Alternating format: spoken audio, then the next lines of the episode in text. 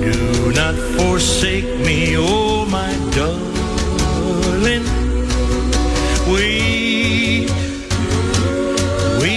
Lord. Alors, c'est le thème du film High Noon, parce qu'on va parler de western encore. Joseph, pourquoi cette chanson-là te fait autant vibrer? Je ne sais pas. Je te dirais que je te dirais que je sais pas. C'est peut-être mon esprit, euh, mon esprit de contradiction. Euh, J'ai le sentiment, Richard, que en, en, en 2022, dire qu'on aime les westerns, c'est un peu comme dire qu'on aime le country. T'es es, tout de suite étiqueté mon oncle, réactionnaire. Et peut-être que maintenant que j'ai entrepris le deuxième versant de ma vie et que je me sacre complètement de ce que les gens pensent de moi, j'ai peut-être même une espèce de plaisir pervers à ramer à contre-courant. J'aime ça d'être un petit peu en, décalage, puis, puis de ne pas cacher que j'aime des, des, des, des, choses qui qui sont absolument pas euh, euh, au goût du jour. Et il et, et, y a chez, chez beaucoup de westerns une espèce d'éloge de, de, la lenteur, une, une, une mélancolie, une sorte de tristesse que le héros, évidemment, essaie de, de refouler, qui, quelque part, vient me chercher et qui m'émeut profondément. Écoute, je viens tout juste de parler, Joseph, avec euh, le directeur général du regroupement pour la valorisation de la paternité qui disait faut que les gars parlent, faut que les gars expriment leurs émotions. Tu as certainement vu la série de Sopranos où Tony Soprano s'ennuie toujours de l'époque où les gars, c'était de, de, de, de great, de strong silent type. Il dit les hommes parlent trop et je m'ennuie de l'époque de Gary Cooper où il se fermait la gueule. Oui, c'est vrai, mais, mais, mais pour revenir à High Noon, peut-être que justement une des choses qui m'émeuvent aux larmes dans ce film, c'est qu'effectivement, Gary Cooper là-dedans, en fait, Will Kane est silencieux, euh, il montre pas ses émotions, enfin, il tente de ne pas les montrer. Mais quand il réalise, Richard, rappelle-toi, quand il réalise qu'il est seul, on voit qu'il a peur. Parce que dans Elon, c'est un gars qui veut défendre sa ville, son village contre trois bandits qui vont débarquer et il demande l'aide des, des, villageois et personne veut y aller. Il est tout seul Exactement. au bat. Exactement. Et évidemment, il a peur. Dans, dans ses yeux, il a peur. J'ai lu quelque part, je me rappelle plus, où que on, reproche à, à, Gary Cooper de avoir finalement peu d'expression, peu de mimique, mais en fait, il en a même pas besoin tout passe par ses yeux. Tu connais, Richard, cette formidable expression du cinéma américain qui, mal traduite en français, donne la caméra l'aime. Tu sais, il y a dans son visage quelque chose d'extraordinaire. Il a peur, il surmonte la peur, il se bat et en fait, rappelle-toi, le scénariste de High Noon, Carl Foreman, avait été un membre du Parti communiste américain et donc il est évidemment pourchassé par le macartisme au début des années 50. Et c'est donc évidemment un film sur l'hypocrisie de tous ces gens qui se disent patriotes quand il n'y a pas de risque. Mais quand le patriotisme, c'est de prendre les armes, ah ben là, ils deviennent tous des pissous. Et finalement, ils restent de strong, silent type. Et un autre film tellement important, c'est peut-être le film qui a le plus influencé les cinéastes des années 70, comme Scorsese, comme Coppola, comme, bon, c'est le film de John Ford, The Searchers. Oh. The Searchers, oh. qui est en fait un monument. Est-ce qu'on a un extrait, Jean-François, de, Searchers? Parle-nous de ce film-là. Raconte-nous l'histoire, premièrement, euh, Joseph. Alors, c'est l'histoire de... Alors, John Wayne joue Ethan Edwards. C'est un ancien soldat confédéré sudiste, donc évidemment défait qui euh, retourne euh, retrouver euh, son frère, qui évidemment est dans un ranch poussiéreux dans le fin fond du Texas, et il est aigri, il est amer, il est évidemment profondément raciste, il déteste tous les Indiens, et là, évidemment, on leur tend un piège et quand il revient à la ferme, les Comanches ont évidemment liquidé toute sa famille et kidnappé Debbie, sa nièce.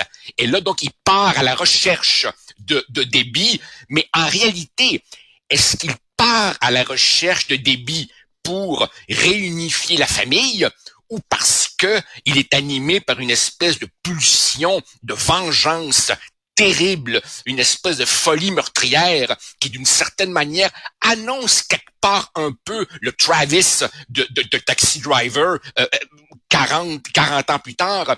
Et c'est un film qui est absolument fondamental pour trois raisons.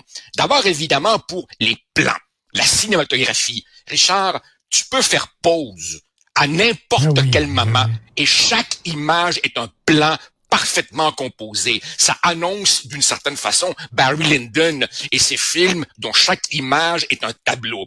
En plus, évidemment, c'est un film qui a lancé des images mille fois copiées depuis. Le, le, nuage poussiéreux du, du, du, gars qui avance dans la plaine, les Indiens comme on disait à l'époque, du haut de la falaise qui suivent euh, euh, évidemment les, les, les, les, colons, le, soleil écrasant qui fait plisser des yeux.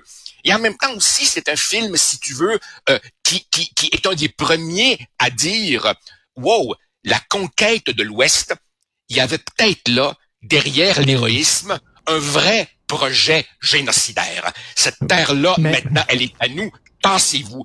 Et, bien sûr aussi, le personnage est moralement ambigu, tu sais, The Searchers.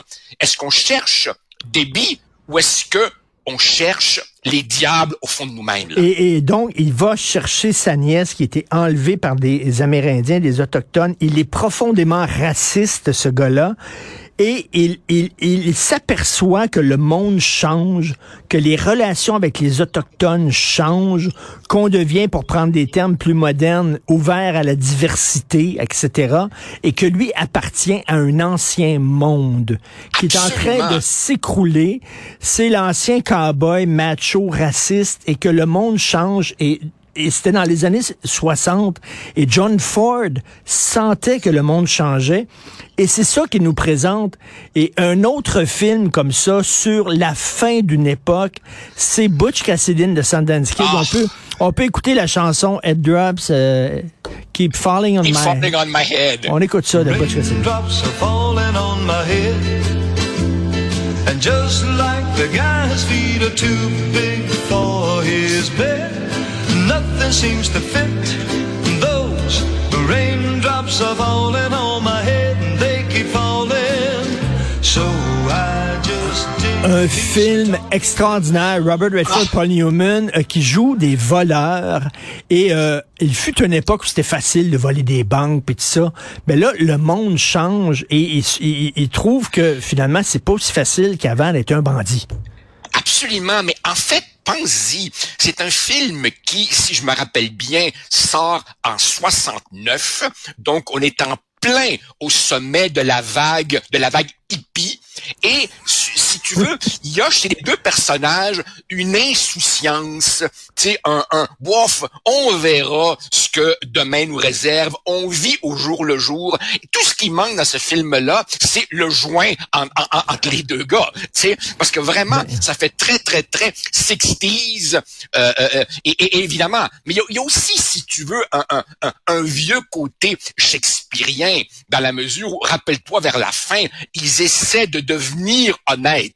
Ils deviennent eux-mêmes convoyeurs de fonds pendant un bref moment, mais non, ils peuvent pas échapper à, leur nature. ils s'en vont, tu disais, les, les En Bolivie. en Bolivie. Ils s'en vont en Bolivie parce que c'est plus possible d'être bandit aux États-Unis. Il y a trop de policiers. Euh, ça n'a pas de bon sens. Donc, ils s'en vont en Bolivie, un peu comme les hippies qui allaient justement le, retour à la source comme ces hippies qui partaient en Amérique du Sud ou qui partaient au, Tibet faire faire du trekking et, fumer du pot avec avec le Dalai Lama. Il y a, y, a, un côté il y a un côté très très très sextise qui, est absolument absolument formidable. Et bien entendu, bon, c'est un de ces films qui cimente le, comment dire le, le, le body movie. L'histoire de deux copains. Et écoute, franchement, la chimie entre Paul Newman et Robert Redford est absolument magique. Et sais, Richard, que mes, mes, modestes petites recherches euh, m'ont montré que, évidemment, c'est basé sur deux gars qui ont réellement existé. Le Sundance Kid s'appelait Harry Longabaugh et, et, et, Butch Cassidy était Robert Leroy, je sais plus trop quoi. C'était un des survivants de, Wild Bunch dont on a parlé la, la, la semaine dernière. Et il paraît il paraît qu'ils sont réellement partis en Bolivie et ils ont découvert que la Bolivie, c'était pas si sexy que ça. Écoute, un troisième et dernier euh, western euh, euh, vraiment très controversé, c'est Evans Gate. Est-ce que de Michael Cimino, on a un extrait de la bande sonore? On peut écouter ça.